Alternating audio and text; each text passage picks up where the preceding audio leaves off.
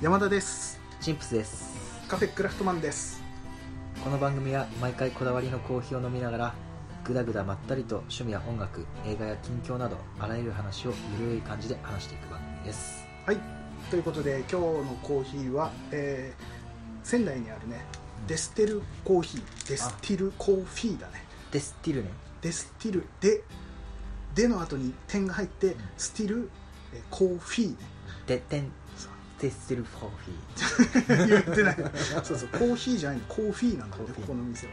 ーこれあれでしょ、うん。山田君がもう常に飲んでる。そうそうそう普段ずっと飲んでる、えーコーヒーで、えーこれがねシティローストってシティローストブレンド。で豆がね原産国がブラジルとコロンビアの豆を使って、えーシティローストに、えーローストされたブレンドコーヒーです。中深深。中深入り深入り本当に深入りに近い、えー、と中深うコーヒーです。んでもこれ、あれだね。あんまり深って言ってもなんつうんだろう。うん。なんだろう尖ったえぐみっていうのはなんていうかな。えぐみ？が苦みがない。きつくないというかね。えぐみじゃない苦み。そうそうそうそう。あのここまあブレンドシーロースブレンドっていうのがこのお店の多分一番うん。定番のローストであのよくカフェとかでもさブレンドコーヒーって言われたら一番飲みやすいやつを多分出すと思うんだけど、そんな感じだと思うんだよねこのお店も、うん。うん、っていうところですごい、えー深入り寄りな割に本当に今言ったみたいに苦みがきつすぎず。うん。だからそうそうそう。すあのすっきりしてるから普段飲むにはすごいちょうどいい感じのコーヒーでこれをいつも飲んでます。はい。そうそうそう。最初だってえ中中かなって思ったぐらいなそううん。そうそうそう。でもシティローストなんだね。ジャブジャブのねそうそうそう。っていう感じで今日はこのコーヒーでいきたいと思います。美味しい。はい、はい、でねうん。前回かな、前回。前の回で話した、あのーえー、と修学旅行の話したでしょ？したした。その時に俺全然、あのー大したことがなかったというか。いやでもど洞窟も結構。あそう違うそう違う。あれだけどね。洞窟はあれでね、うん。じゃなくてねあの学校の時のうんうんうん。北海道旅行よ、うんうんうん。あっちの時ね。あっちの時のね。そうそう洞窟じゃなくてうん。うんその北海道旅行修,、えー修学旅行。俺があのあのバスガイドのそうそうその話した時のやつね、うん。それの時に、うんうんあれ事件あったなと思って。あのあの後考えたらそう。思い出してみた。あれそういえばあったぞって。思い返したらうん。出てきて。それがねその話をちょっとしようかと思ってたんだけど、あのねあのバスでもう7泊8日の旅だったから、うん。もう北海道一周するみたいな話でいろんなとこ回ったんだけど、もうほとんどバスに乗ってたんだよね、あのその観光地みたいないろいろ網走刑務所とかさ釧路湿原とかなんかいろいろ行ったんだけどその間もうずっと2時間ずつバスに乗っててうん。うんもう疲れが半端じゃないの。ねあのバッキバキう高校生とはいえなかなか疲れちゃってうん。ずっと座りっぱなしだから。でそのバスに乗ってもうねもう学校のスタイルもおかしかったんだけどもうあの観光地着いて行きたい人は降りてくださいっていうスタイルだったあ俺札幌の時そうだった。だった。うん。そうそうそう。あの疲れてる人はもうバスで寝ててもいいしみたいな、であの熊牧場とかさ行きたい人は出てくださいとか言うから本当は行けばよかったんだけど調子乗って「うわ俺寝てるわ」とかって言って行かなかったのね。うん。でそんな感じでもうずっとバスで寝てる感じで進んでったんだけどでいざホテルの宿泊するホテルに着くっていう時にその着く着く直前にあのホテルでの過ごし方の案内みたいのが先生からね入って。あのとりあえず。それは例えばあの夜は出ちゃダメとかそういうのじゃなくて。あんまそういうちょっとした注意事項とかそういったことだねお話があってでその時も知らずに俺は寝てたんだけどでそこでホテルに入ったらまずあの動きやすい格好に着替えていいと。ずっと制服だったから動きやすいあの服装に着替えていいよって言われてるのはなんとなく聞いてた。のあの薄めの状態でねうん。半分寝ながら。でその後にあの夜ご飯の時にあのちょっと広いなんて言うんだろうみんなが集まって食べるような広い大広間というかホテルだからもうちょっとこうあの綺麗な感じのうんうん。ところなんだけど、そこに集まる時だけあの制服に着替えてあの集まってくれって言われてでななんだろう清掃で来てくれみたいな感じでね言われてたんだけどそれ完全に寝てて聞いてなくてで同じ班の人たち自分たちと同じ班の人たち同じ部屋に泊まる人たちだねと,、えー、と一緒に行動してたんだけどその人たちもみんな寝ててうんうん。全然聞いてなかったその話を。まあそうだよね。そうそうそう。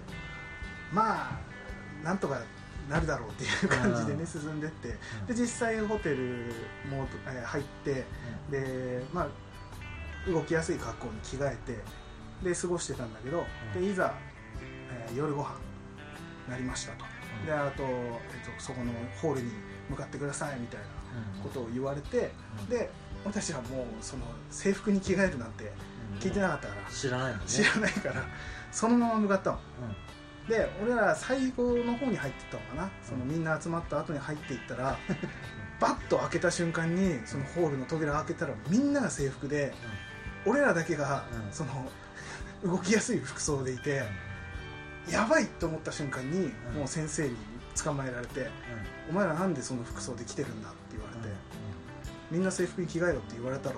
ちょっとお前ら前に立て」って言われてみんなが席についてる前に立たされてえ厳しくない？結構結構厳しくて。あの着替えてこいって言ってくれればそれでよかったのに「ちょっとお前らそこに座れ」って言われて、みんなのみんなが椅子に座ってる前で、まあ、地べたに正座させられてうんうわ。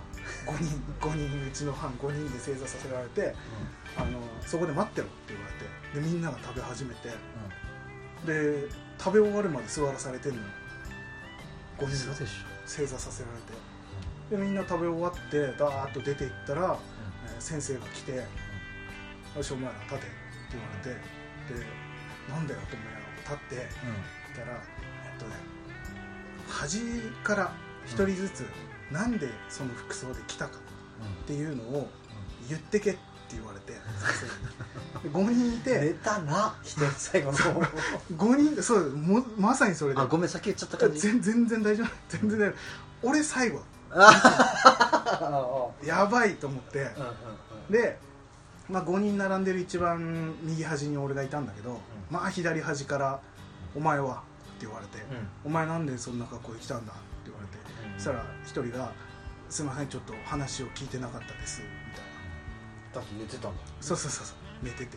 で次の人があの「すいません聞いてませんでした」って「分かんなかったです」とかってまあみんな同じようなことを言っていくのでまあ俺の時も同じふうに言えばいいかと。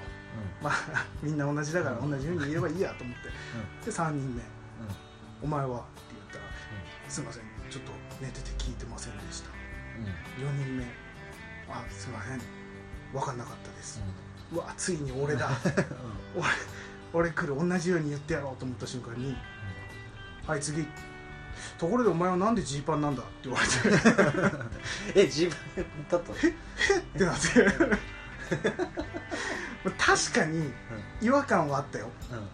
あのみんなジャージだったから。うんうん家で。あまずあれだ。その4人5人の中でも違和感を感じてたそうそう。俺は感じてはいたんだけどまあいいだろうと思ってうん。みんなジャージ。ジャージに T シャツとかうんうん。ロン T とか。うん俺だけジーパンにパーカーだった。じゃん。先生に先生にそれ言わお前はところでなんでお前はジーパンなんだって言われて。でへってなったんだけどあ説明しないとと思って。いやあの普段動きやすい格好でって言われたので、うん。いつもジーパンにパーカーでいたのでとかうん。っていう説明をしたら「うん」とかって言われて。うんでそこもツッコミも何も入らずそのまま。もう生き地獄じゃん。もうその後俺隣のやつら見たらみんなちょっとこう 眉毛上がってる状態で口だけグッと結んでこいつらと思いながらそんな話があって、もう恥ずかしかったしなんかあれだもんね。ジャージの中でも一番特化してたもんね。そうそう。確かにうん。確かに俺だけおかしかったんだ ただ多分ねちょっとかっこつけたかったんだろうねその時もね。私服でみたいなうん。なんかジーパンにパーカー着てみたいな、普通とは違うみたいに思わせたかったのかわかんないけど、うん。それがあだとなってねねもう恥ずかしい思い一番恥ずかしいやつだったで先生も先生なんだよそれと思って。最後完全に先生の方でオチをつけたようなね。本当に。でまあ最終的に「お前らじゃあ座れ」と「今度から気をつけろよ」って言われて自分らの席に座らされて「食え。ちょっと冷めちゃったけど食え」って言われて。あえバイキングじゃなかったの？じゃなくてもう用意されててで食べてたらその先生が他のテーブルとかで残ったやつとかうん。全部持ってきてくれて「おお前ら全部食えよ」って言いながらうん。他の人たちのあの残ったフルーツとかさうん。そういうやつデザートとか全部持ってきてくれて「おガンガン食え」って言ってうん。最終的にみんなよりもいっぱい食い物を食わせてもらえて。最終的になんかいい先生だったんだけどもうなんかそんな話がそういえばあったな。と思っていやきつい。だってみんないる前でしょ。そうそうそう。しかもあの座らされたのはね。最終日とかじゃないんでしょ。じゃあもう最初最初から2日目からそんぐらいだったと思うよ。テンションダダ落ちじゃん。それただうちみんなの前に正座してただもうこれは俺はめちゃくちゃ面白かったから。ところでお前はなんでジーパンなんだはなかなかいいワードだよね、うんやばい。ねこれはそういえばこれあったなと思ってこれ話しとかないとちょっとね今回話しちゃったけど。まあちょっと長くなったけどそんな話がねでもねジーパン履く動きやすい格好でたいやね動きやすかったんねだって昔の人はだってあれでしょ、作業着だね。作業着だから。そうだねそうそういうね。いやーでもねジャージの素材には勝てない。確かにジャージの方が確実に動きやすい。もう あんなスポーツするためのものだからもう。そこでねデニムをチョイスするあたりがねそれ持ち運ぶのも重いからね。ねやっぱ違うよ。そういうそういう話がありました。うわーきついテンション下がるわ俺マジ。男子校でよかったわ。超自由で。確かにね。そういうまあそんな感じでねえっ、ととりあえずこんな話があった後だけでも今日の本題に行きますか。あ行きましょう、今日は、うん。えーまあちょっと音楽の話をしてみようかなと思うんだけどただ音楽の話こう掘り下げてな詳しく話すってほどまあ俺は全然詳しくもないから、まあ俺もそうだね。なそこまでふ一つのことにうん。俺は掘ったりとかしない、うん。とりあえずまあねさらっとこう、う音楽は常にこう聴いてるぐらいな感じで、うん、詳しくは知らないけどその音楽ってどういうのを聴いてるんだとかうん。あとはどういう状況で聴くとかっていう話をしていけたらいいかなと思って、うん。うん。進めていこうかと思うんだけどはい。なんだろう普段どんな音楽聴く？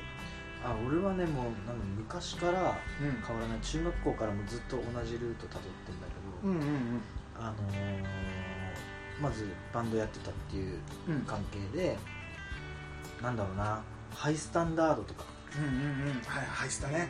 ハイスタはいはいはいはいとかもうそこからの入り口でもうピザオブレスうんうん系のうんも聞くしうん。あともう一つ俺らが中学校の頃にバンドブームもそうだったけどうん。あ高中高バンドブームもそうだったけどあとヒップホップ。ああはいはいはいはい。聞くかな、へまあ、いろんなシーンに合わせてちもう気分によって変えるけど。うんうんうんうん。でちょっとあのもうこの年ぐらいになってくるともっともっとなんだろういろんないろんなの触れてそうだね来るじゃんね。どんどんいろんなジャンルもね聞くようになっていくから。だからそれこそ昔のエルビスとかさ、うんうんうんうん。チャック・ベリーとか、うん。もうその代の方もたまに聞いたりとへかかといってあのジャズのホレス・シルバーとか、えうん。まあ、気分によってだけど、そういうのもちょっと手出してみてもう全然ジャズとか詳しくないんだけど、うんうん。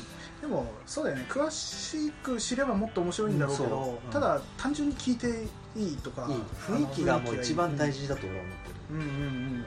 うんもう作業の時とかも。ガンガン。うーん。で作業の時うん。もそうだけど山田君はどういうジャンル聞いて俺はね俺基本的にはうん。もう音楽を聴くきっかけというかるになったものが歌ってて楽しいの、うん。とかあそうだボーカルやってたそうそうそう。あの音楽聴くきっかけじゃないな。なんだろう、えー、と選ぶきっかけか、その曲を選ぶきっかけっていうのが基本的にはまずメロディー。でうん。それはボーカルのメロディー全体の？ボーカルのメロディーだね。が一番最初に入ってくる。一番最初に入ってきてで歌いたいなって思うやつが一番番最初歌ってて気持ちよさそうだなとかこれ難しそうだなこれちょっと歌ってみたいなっていう風なところから入るのがまあ一番最初の、えー、とっかかりというか。でそこからあとはまあ雰囲気もあのー曲の雰囲気が好きとかっていうのもあるけど、なんだろうね例えば、えー邦楽で言うと,、えー、と昔は本当ルナシーを聴いて前も言ったけどルナシーを聴いてたっていうのもあるし、えーまあ俺らの時代ではもう爆発的にヒットしたのはグレイラルク、うんクグレイラルクあたりも大好きで聴いて、まあ、ビジュアル系って呼ばれる人たちが大好きだったんだけどあ山田君はもうそっち系なのそう中学校高校の時はもうずっと聴いててあとは日本日本というか邦楽かでだと拓井ってね今だと中島拓井っていう名前で活動してるアーティストなんだけどソロアーティストでめちゃくちゃかっこよくてその人のを聴いたりとか、えー最近だと、えーアッシュダヒーロー、あシュラヒうん、っていうところだろうなあの人は名古屋名古屋かどっか出身のアーティストで今の時代にそのなんて言うんだろうその俺が当時聴いてたラルクとか、えールナシーとかそういうニュアンスというかの曲をね今出してる人で現在めちゃめちゃ活動中のアーティストなんだけど。あ前聞かせてもらったやつだね。そうそうそうそう、めちゃくちゃかっこいい。彼のやつ曲はねすごいキャッチーな曲もあればあのもう洋楽聴いてんじゃないかっていうような、うんうんあの発音とかもすごいいいから、うん、その人の曲とかも好きだし、あと洋楽だとね洋楽もかなり幅広く聴くんだけど、えー、となんだろうボンジョビとか、えーそれこそジャズとかだと、マイルス・デイビスとか、えーブルースだと B.B.キングとか、うんかっこいい。かっこいいとかあとちょっとパンク寄りだとバックヤード・ベイビーズとか、あそれも聞いたわ。うん。めちゃくちゃかっこよかっかっこいい。バックヤード・ベイビーズもかっこいいしあとは、えーフーバスタンクとか、たえー聞いてるかな、うあ洋楽だとうん。俺もちょっと多分山田君とん、うんうん。なんだろうな聞いてる方向性は多分一緒だと思う。例えうんうんうん。ばアイリッシュパンクあったりとかはいはいはいはい。この間前喋ったよね。うん聞かせてもらって。あれもいいね。かっこいい。ねうん。とかあの例えばロック系だったらプライマルスクリームとかほうほうほうほう。あそういうのをそれも。聞いてる。ちょこちょこ聞かせてもらってるねそうそうそう。かっこよかったな。でもあれだよね。音楽がやっぱお互い好きだからこれかっこいいよとか、山田君がこれかっこいいよってうんいう情報が多分あの、うん。ほら今ネットだったらもうすぐペペって調べれるけど、ん。俺らの中学校とかうん。で、まあ、あんまそういうルーツが発達してなかったからうん。あツールねルーツじゃないツール,、ね、ツールが発達してなかったから。自然に流してしまった。はいはいずるいなそういうとこ悪いよ。全然今コーヒー飲んでたわ。あの白だしの時といいさ。あすいません。はいはい。そうそうそうすいません。まあ、そういうそういうなんだろうこういうのいいよああいうのいいよって他の人の影響を受けて、うんうん。でそなんだろうそれで自分のフィルターを通して自分の中に取り入れていくっていうのって、うんいやネットじゃないなんか面白い情報の集め方だなと思そうだね。その当時本当 CD を貸すとかさ貸し合うとかっていうのは当たり前のようにあってさ、うそう。あの MD に撮るとかさあー録音してとか、か、そういうのもあったけど今もうね全部ネットですぐ iTunes つなげれば聞けちゃったりとか YouTube でも聞けたりするし、うん。いい時代だけどなんかこのアナログ的な良さっていうのがちょっとなくなってきてるなっていうね。多分俺らそのちょうど切り替わるうん、タイミングのかなり、うん、ど真ん中にいたね。感じではあるね。そう。確かに。どっちにもなんだろうな。まあいい意味で言うとどっちにもこう対応できるみたいな、そうだね。うんうまいやつ。本当すぐ聞きたい時 YouTube で聞けるとだいぶねテンション上がるしね。中学校の頃もしこの機能とかあったらもううん。誰とも喋らなかったかもしれない。自分で黙々とね。そうかもしれない。ずっと一人でいたかもしれないですね。いやいや確かにね。えそうか。でその作業の時とかはうんどういうのでこうテンション上がるとかああなるほどね。作業はかどるとかっていうのある？音楽聴いてるとうん。あれだよ、まあ、作業もそうだしいろんなシーンによって俺って俺俺ってって言ってないんだけどいろいろんなシーンによって変えてる曲は。うんうんうん。例えば？例えば作業の時なんかはそれこ最近だとそのアイリッシュパンクがちょっと自分の中で今一番面白いなと思ってる、うん。フロッキングモリ聴いて、うんうんうん。まあ、テンション上がってる曲もあれああれば、うんうん。まあ、ちょっとね民族学的な楽器的なねお音でまったりしたりとか、あとはプライマルスクリームとかみたいにちょっとの、うんうん乗ってやりたい時とかもあるじゃんね、テンポよく。そうだね。作業の時結構それ強いから。さ基本的にはそうだね。そういうロック系がほとんど多いかな。で気持ちを高めてやっていく。うん。であのフォレスシルバーとかうん。みたいなああいうちょっとジャズの大人な感じの時は例えば宅飲み。うんうん宅飲みする時うん。あのうちではあのバーっていう名前をうん。名前つけるのねうんうんうん。バー。あじえっと宅飲みで2人しかいないけど。うんうん。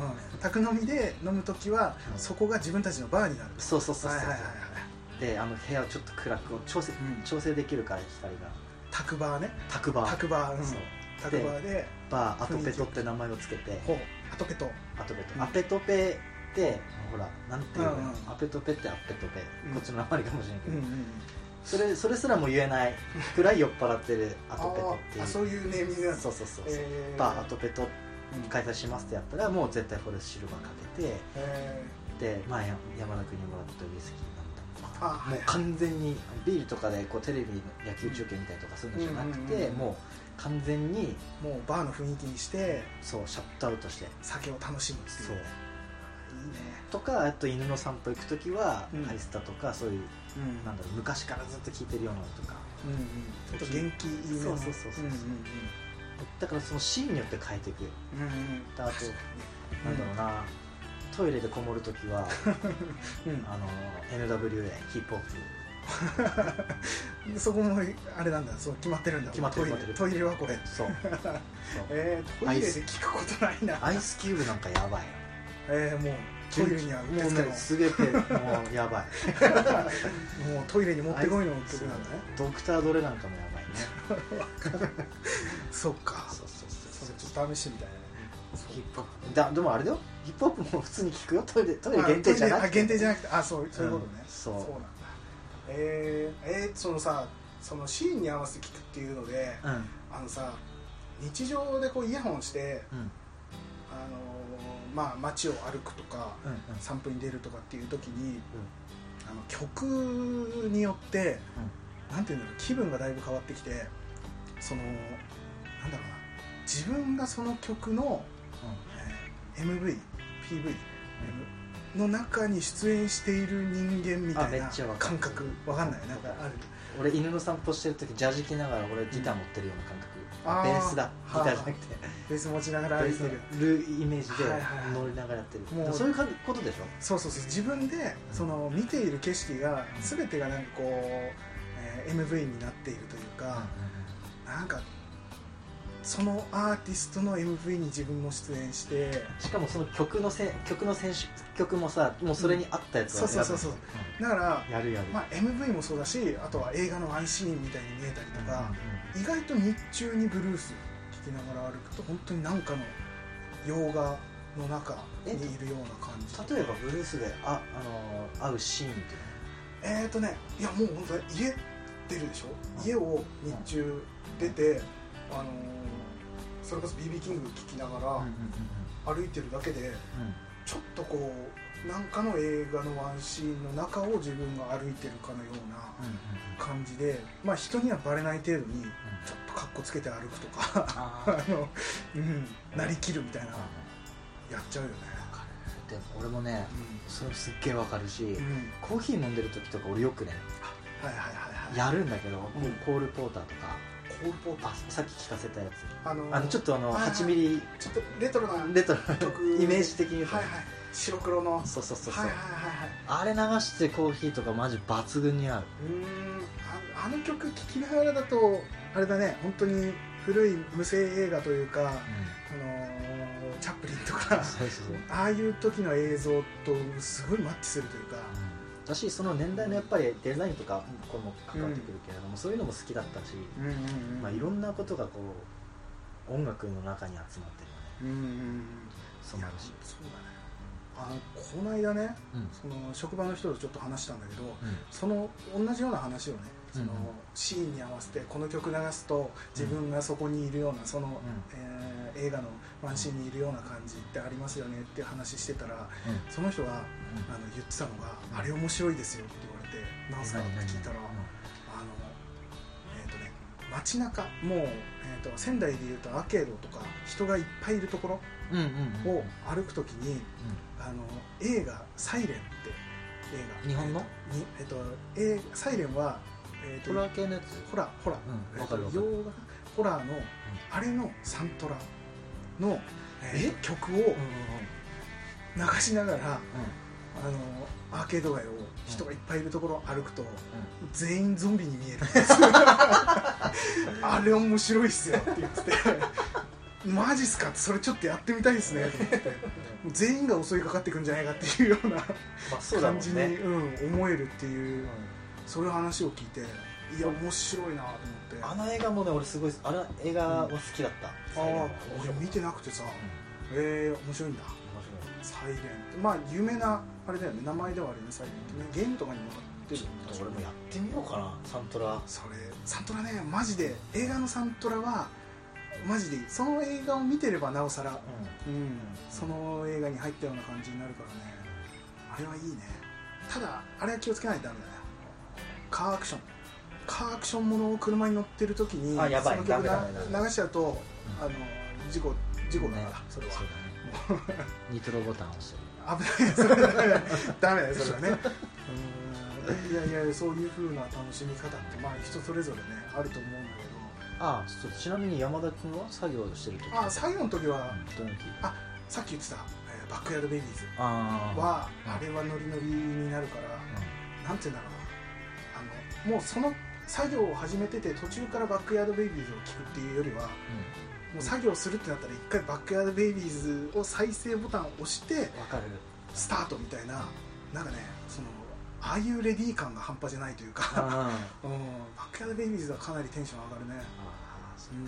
あー俺朝犬の散歩しちゃうから、うん。もうね犬の散歩の状態からもうああいうレディーなんであそそっか。俺はね。まあもう一日の始まりとともに、そうだだからちょっとね俺それ今聞いちゃったから、うん。今度作業の時にああいうレディーするわ。そうだね。あのー 犬の散歩の時にバックヤードベイビーズとか聞いちゃうとちょっと犬を置いてっちゃうかもしれないね。あそう。知らずだからうちのねもうワンちゃんもおじいちゃんだからあーしかもチワワでちっちゃいからさちっちゃい老犬なんだ。一回俺引きずったことあるもん。気づかなくて。知らずに。あごめんごめんっつって「いててててて」ってなってるよね知らずに。こうこうなんつうの？こういう状態だっ絶対昔のあの CM みたいな表情してるわ。そうう。るうるさせてるわね 気づいてくれ。たどうすんの？みたいなね。今俺引きずられてるけど気づいてんのかなっていう。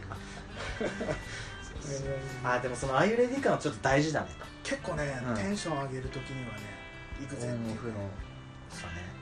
あれはね本当昔ライブやる時もあのライブのさ一番最初 SE ってさ、うんうん自分たちが登場する前にかける曲とかでもバックヤードベイビーズを使ったことが。あってあそうなんだ、そうそうそういいのかなとか思うんだけど、あの使ってテンション上げてやったこともあるし、うん、なかなかねあれはあれでもやる側だとやっぱ上がる、上がる。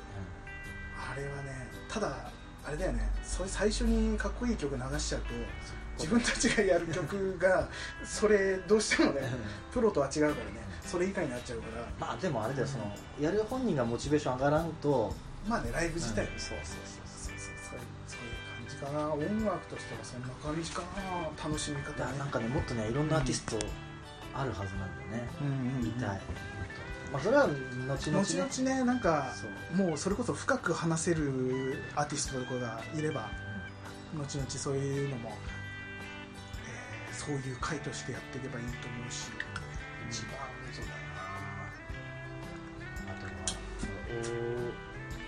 超有名で言うとケミブラケミカルブラザーズああはいはいうわ懐かしいな。ダフトパンクとかうん。プロデジーとかも上がる。うーん。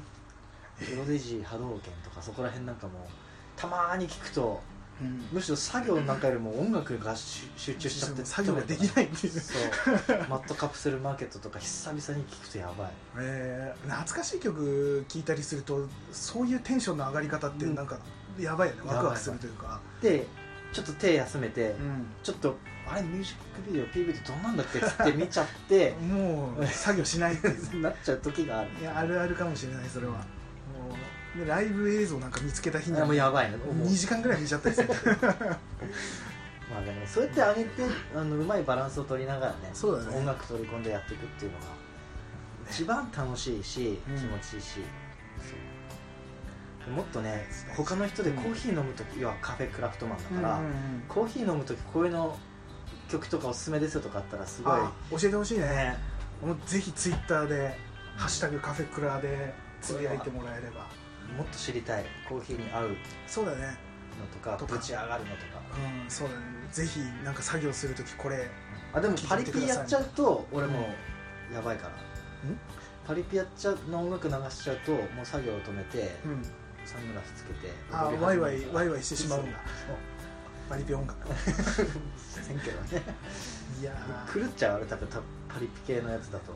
雰囲気いいやつ、えー乗れるかっこいいやつ。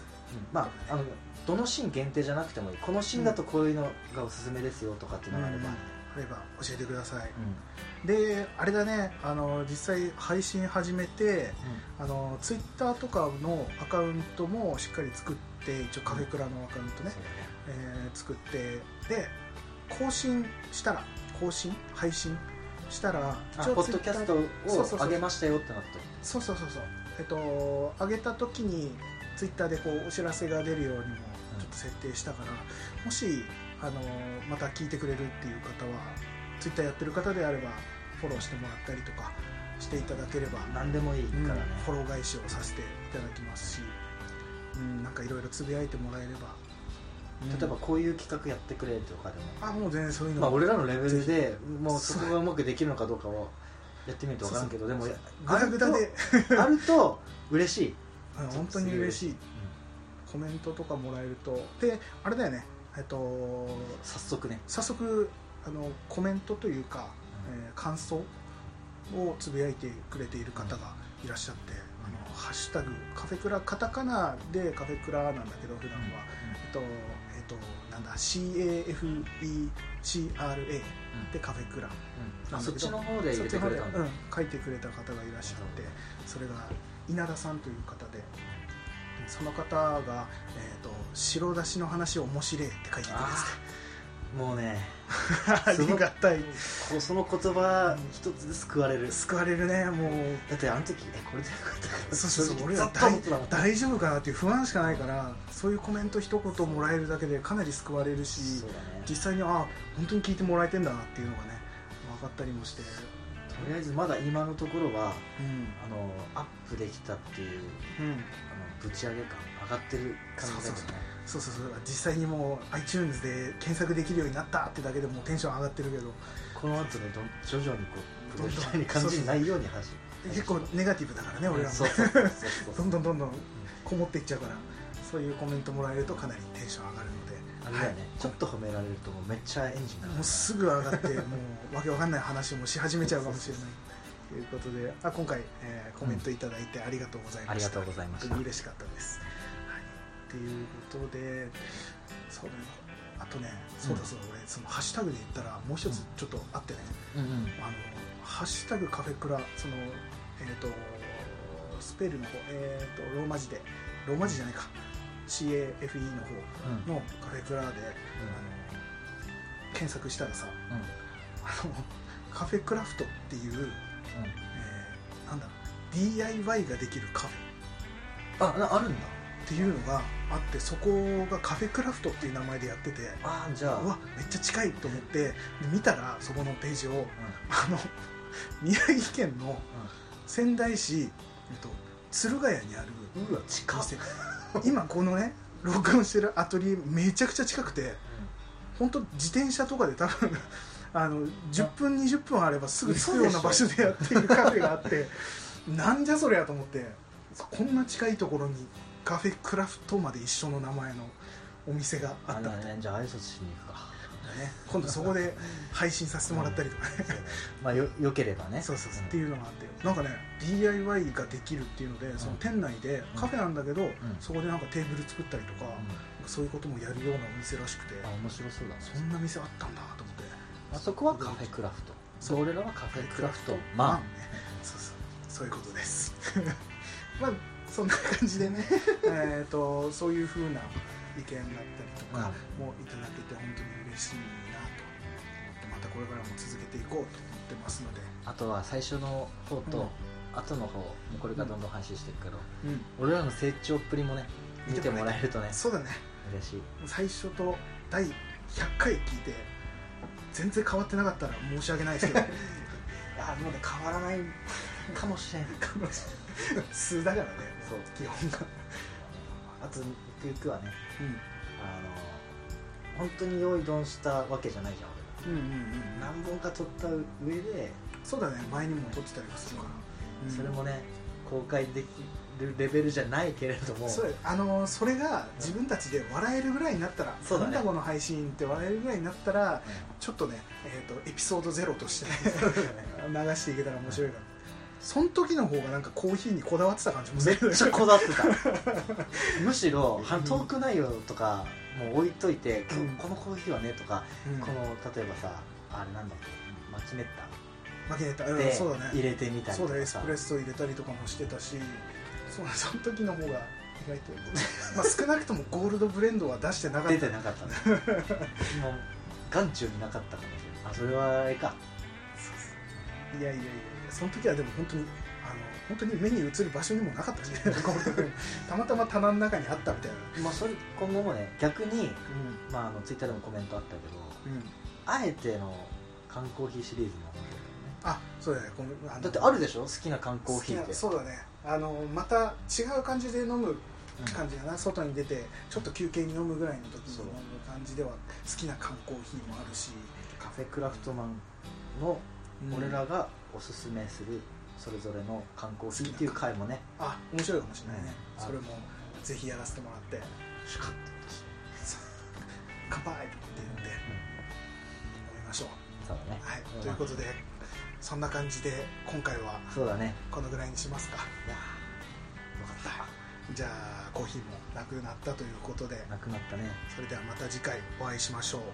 さよなら。さよなら。